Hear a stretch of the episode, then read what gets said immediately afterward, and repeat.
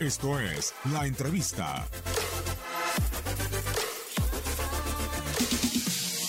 Bueno, en primer lugar, agradecer a, a las personas que vinieron aquí, la imprensa, a mi equipo, a mi chica Jorge, el, mi expresidente Florentino, gracias por venir, Emilio también y, y todos los, que, los representantes que me acompañan en, esta, en este acto bonito, un acto que me deja muy orgulloso.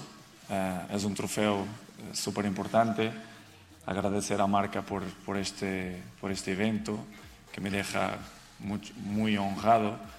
Eh, sé la historia quien ganó este trofeo y obviamente que un trofeo que va directamente eh, para mi museo con mucho orgullo y va a estar en un sitio muy, muy eh, bonito.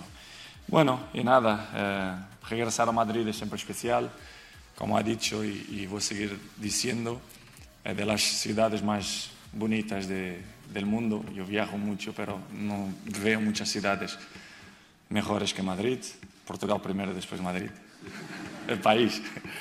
Y, y es una ciudad que tengo mucho, mucho cariño, obviamente, como ha dicho anteriormente, que no me voy a repetir porque escucharan, pero también por la historia que ha dejado aquí. Eh, mucho de este premio he, he, derivado no solo mi carrera futbolística por todos los clubes donde jugué, pero aquí de, de Madrid, uh, que ha jugado, ha pasado muchos años, y es un trofeo que es español, digamos así, y me deja mucho, muy honrado por todo lo que ha hecho por Real Madrid, los trofeos colectivos, individuales, y agradecer también a todos la gente que me ayudó a, a lograrlo, a empezar desde de Madera, uh, Sporting, Nacional Sporting, Manchester, Real Madrid y ahora la Juve. Por eso, gracias a todos por venir, uh, es un orgullo para mí y espero volver uh, lo más pronto posible a, a Madrid porque es una ciudad que me encanta.